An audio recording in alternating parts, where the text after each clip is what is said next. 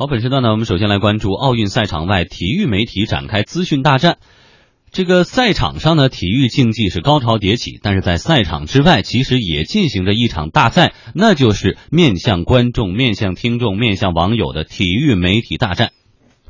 毫无疑问呢，奥运会是世界最顶级的体育赛事，长达十几天的赛程安排，对全球国家和全类型的体育项目的覆盖，以及大量的明星运动员的加盟，使得奥运会在商业赞助和赛事转播领域拥有巨大的商业价值。二零一四年以来，国内体育产业兴起新热潮，各体育平台对于优质赛事资源争夺也越来越激烈。奥运这一块大蛋糕同样不会被放过。在七月二十号，央视突然决定分销里约奥运会网络。这个播映权，根据媒体报道，网络直播信号会比这个同步直播延迟半个小时，而且这次的播映权还不是独家播映权，不是独家授权。即便如此，奥运新媒体版权要价也高达一个亿。腾讯和阿里最终获得了网络播出权，由此腾讯视频和优酷土豆得以在奥运会期间向用户提供互联网直播。不过呢，视频转播并不是媒体大战的全部。拿到网络播出权的腾讯，这次呢在里约成立了上百人的工作团队。除了在自身的平台直播全部的奥运赛事，还将邀请超过四十位明星运动员会在赛后通过腾讯平台分享赛后感言。腾讯体育运营总经理赵国臣今天告诉我们，奥运会的报道方式这些年来不断的变化。腾讯今年将依托自己的优势，全方位的给用户提供来自赛场内外的全方位信息。那零八年的奥运呢，应该称之为门户奥运。门户网站在图文时代把冠军邀请到我们的演播间，然后进行跟网友在线上进行一个互动和访谈。一二年的时候呢，我们更多的是社交奥运，冠军可以通过微博直接跟网友进行互动。那到了一六年呢，我更认为一六年的奥运是一个视频和直播的奥运。从腾讯内部来讲，更多的是腾讯体育牵头。那更多的是把腾讯所有的平台的力量都会运用上，像腾讯网媒的力量、腾讯视频，以及包含的微信、QQ 这样的资源，然后我们都打包在一起，利用我们对于网民超过九成的这种渗透率，把整个的这个奥运，无论从内容还是到资讯，还是到它的节目娱乐化的内容。包括像对里约前方的很多很多方方面面，全部的链接传达给用户，所以这里我们做到的可能就是说，哎，不把它当成一个赛事去报道。另外一家拿到网络直播权的媒体阿里体育也在积极探索全方位报道里约奥运会的方式。阿里体育 COO 于星宇说，除了和传统媒体合作进行新闻报道之外啊，阿里体育还推出好几档自制节目。我们这一次也是跟中央电视台有整个奥运版权的一个合作，在新媒体的公司中间，也就是阿里体育和腾讯两家人家。第二一个呢，就是说我们自己呢也制作了体量。不小的节目，包含了前方和后方都有的。那么前方的话呢，我们有自己的演播室做奥运一些选手的访谈；在后方的演播室里面呢，我们另外呢还做了五档节目。当然的话呢，因为奥运会呢，它又是一个全民健身的这么一个运动，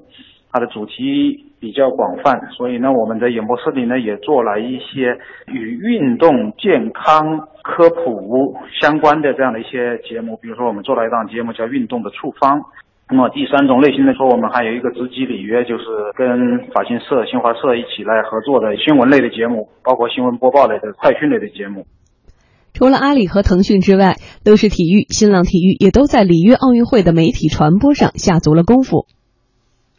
作为传统媒体的央视，这次对于奥运的报道呢，也力图体现出新意。央视体育频道总监江和平提到，这次报道主题是全程故事化，在直播过程当中，央视将把赛事直播、录像集锦、明星专访等环节串联起来，动态展示。相约里约全景奥运等配套节目，则力图多角度的展现奥运的人和事。央视还将研发 CCTV 五客户端与央视网结合，对电视无法顾及的内容进行到网络传播，进一步提升奥运会的影响力和网络关注度。中央财经大学体育经济研究所教授敏捷说：“由于媒体属性不同，各家媒体对奥运的观察视角和信息呈现方式必然有各自的特点。”央视媒体它属于比较传统的电视媒体，它其实更关注这个事件本身，它对于观众的关注相对那个网络媒体啊不是特别多，所以它更多的正面报道就是对于赛事的报道，对中国运动员的报道，对于奖牌数的报道。那么，那么对赛事以外的运动员的状态啊、思想啊，可能在网络媒体，比如说腾讯媒体啊、阿里媒体、新浪啊，它比那个电视媒体关注的更多一点。就是说，现在网络媒体它可以从后台看到更多。的关于读者的大数据的一些资料，传统的媒体像央视媒体，它也能看到，但是它在它传统的那个基础上更关注赛事本身。但是比如说像我们有像了解到网民更关注哪一些方面，可能得去腾讯啊、阿里啊这些网络媒体上去看，他们可能更多的是从观众的角度，或者说从网民对于一些重点事件的关注上来看奥运会。嗯，那么对于奥运的报道，我们从央视来开始说哈。首先，他的团队已经非常流程化，非常的专业，而且他有一个得天独厚的优势，因为奥运会你和欧冠啊、欧锦赛不太一样，爱国意义会大于体育本身。这就是为什么有孙杨的那个小组赛，你这个游泳你看的肯定比没有孙杨的那看的认真。不是说全程看着运动员他这动作呀、节奏啊，你还是会有爱国意义。而这方面国家台的这个平台属性和传播能力是在那摆着的。但是有一个问题。因为央视拿到的它其实只是信号，因为你现场的这个机位、现场的这些设备、现场的镜头，并不是央视拍的，而是专门的奥运转播公司去拍的。然后这些信号呢给给到央视。好，那么问题来了，关于这个奥运会的自制节目，央视做的那些全景奥运啊，相比于这些呃这个腾讯啊、阿里做的这些真人秀，你一定是有。优势的吗？我觉得不一定，这个是见仁见智。其实是这样，就是第一个，我们毫不否认央视在这个里头有绝对的一个呃统治地位，因为首先它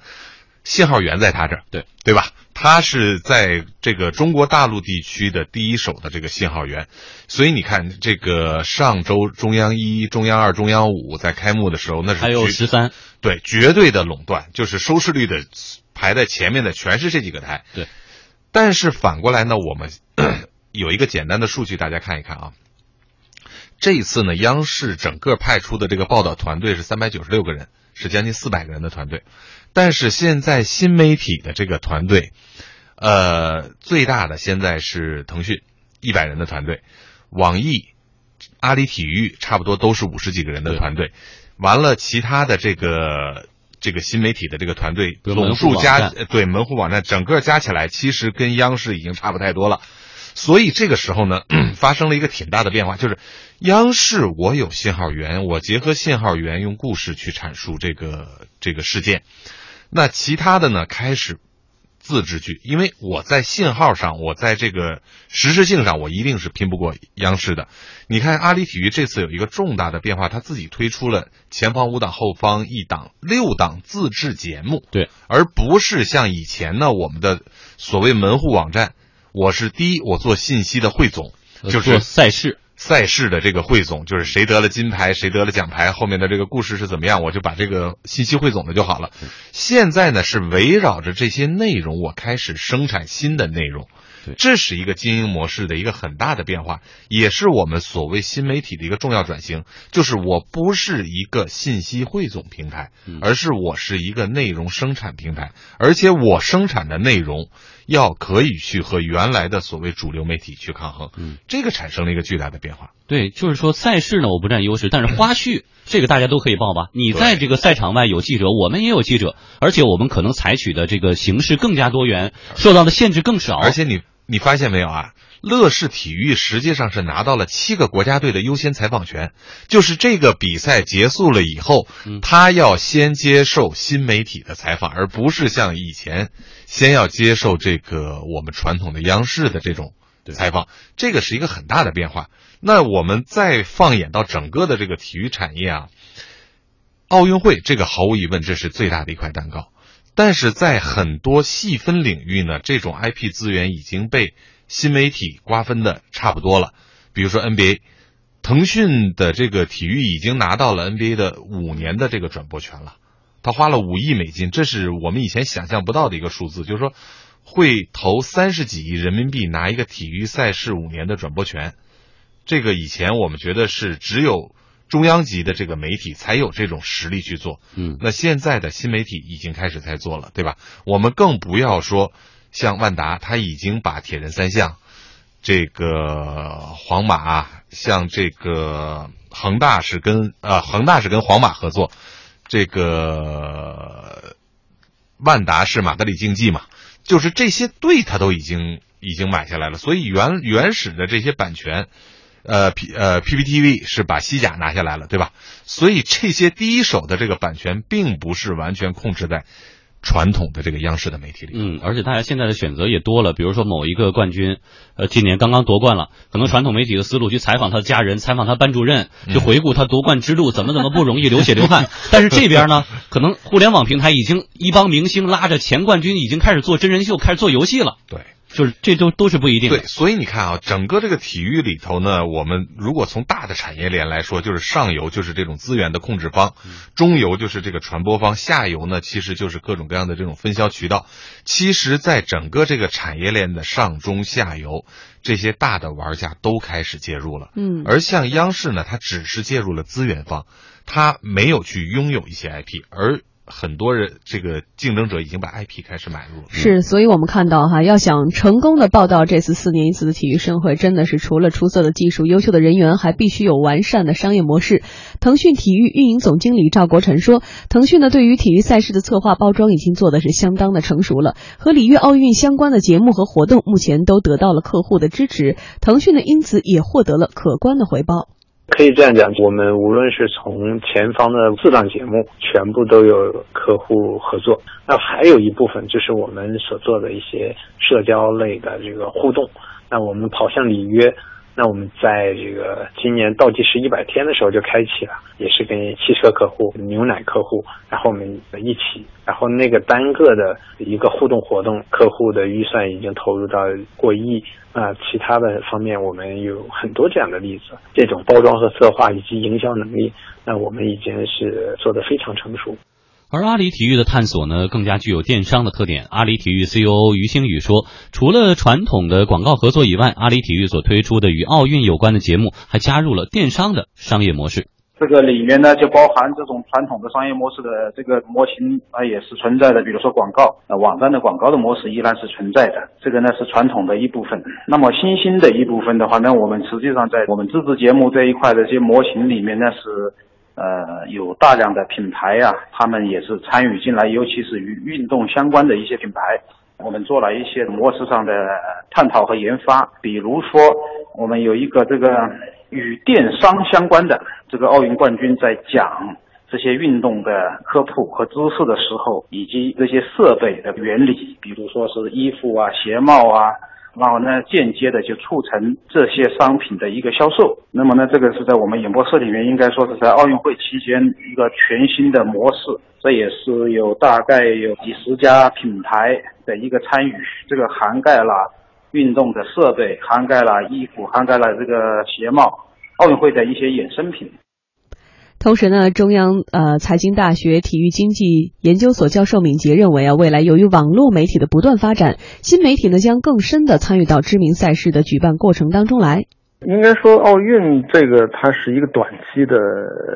新闻报道时间，也是一个新闻报道点。它更多的应该是新闻以及相关的事件。那么，像网络媒体和一些传统电视媒体吧，现在主要还是通过广告啊、赞助这种方式。那么，我我个人的观点哈，今后可能是由于这个网络媒体的发展吧，可能有一些更壮大了，资金量更大了，那个体量更大的时候，它就可以和。这个赛事进行合作，比如说和国家奥委会合作，参与到一些赛事的主办上，或者说我们讲现在的时髦的词儿，拿到一定比例的 IP 啊，或者说这个版权吧，那个时候它的这个收益可能会更大，那就比单纯的赞助啊、广告啊，它的收益会大一些。我想这个方面可能是今后这些媒体可能会去更多的关注的一方面吧。嗯，所以在赛场之外，这些体育媒体展开的资讯大战啊，也为这些看客们提供了更加多的多元的选择，以及更加丰富的一种体验。